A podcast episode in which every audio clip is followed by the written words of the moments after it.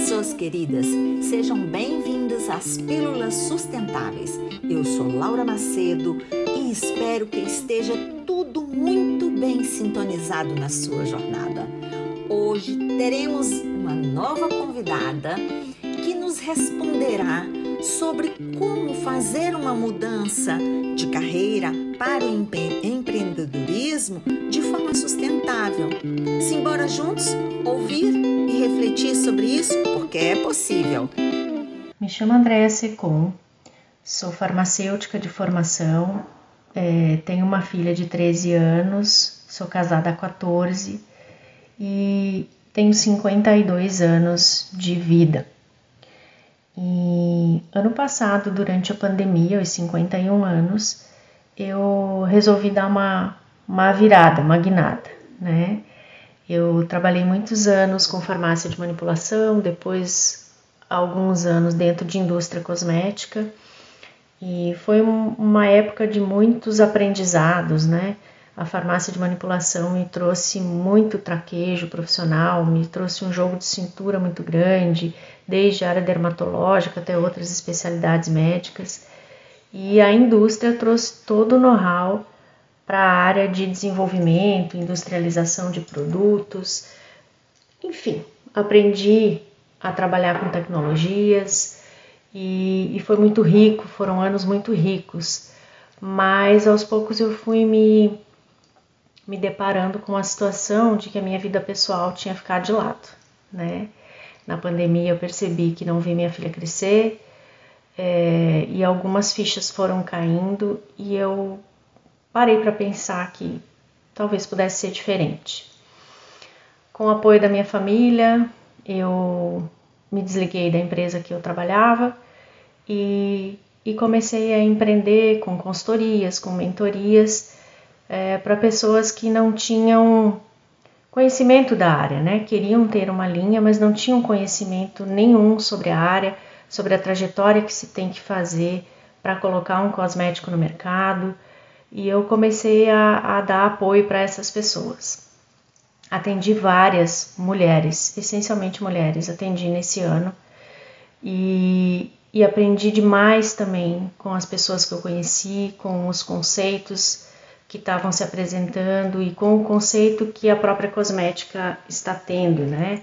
É, então comecei a entender, fiz cursos de nutrição funcional para entender um pouco o que, que era esse movimento todo de, de trazer o cosmético para um contexto mais saudável, né?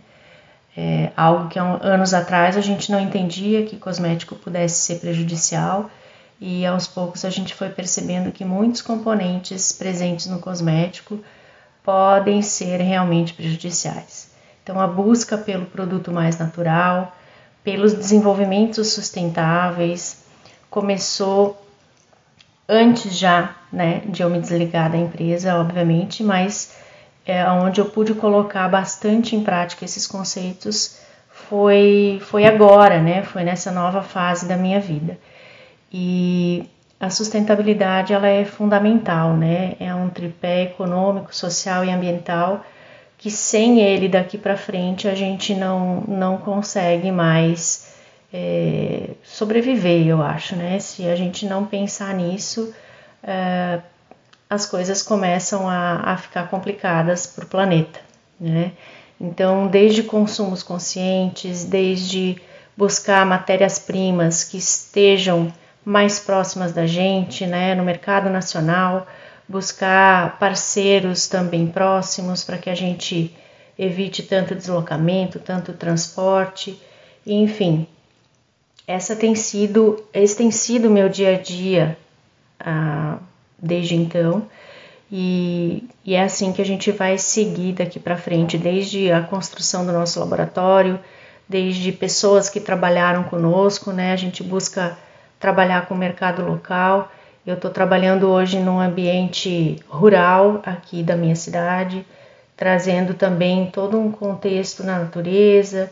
Da minha janela eu consigo né, ver o verde, o que é muito inspirador, muito diferente e tem sido um prazer para mim. Essa, essa, essa conduta traz uma segurança, traz uma paz de espírito e uma paz de coração. Então, é um pouquinho disso que eu queria compartilhar e acho que é, é, o, é o, não, é, não é o futuro, né? Acho que já é o presente que a gente está vivendo. A gente tem que pensar nisso e cada vez mais daqui para frente. Um grande abraço. Espero que a experiência que a Andréa Secom lhe trouxe lhe inspire e convide a cada um que está ouvindo a refletir que é possível, que não precisa de grandes estratégias, mas quer parar para refletir e identificar a forma de colocar no seu cotidiano, no seu produto, no seu serviço.